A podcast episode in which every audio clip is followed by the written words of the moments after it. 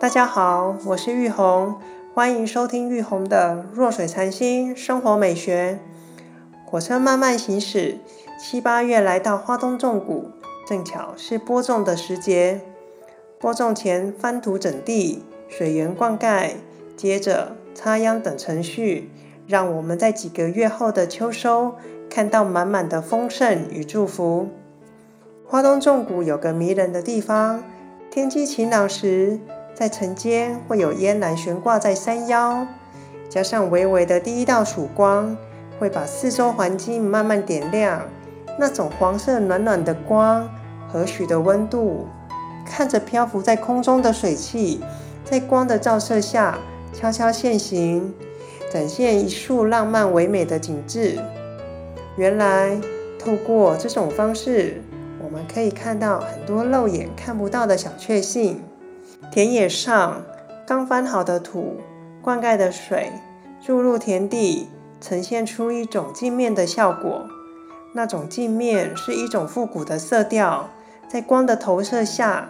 像极夜色，沉静的水面，加上光线，灵光二二，美得像是一首跳跃的音符。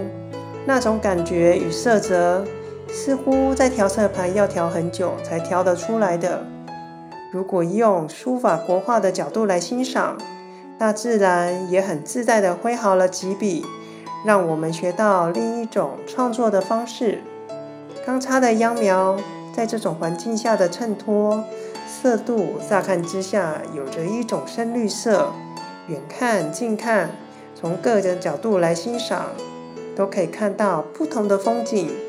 比如入我眼帘的，我会看到线条的移动，还有几何图形的呈现。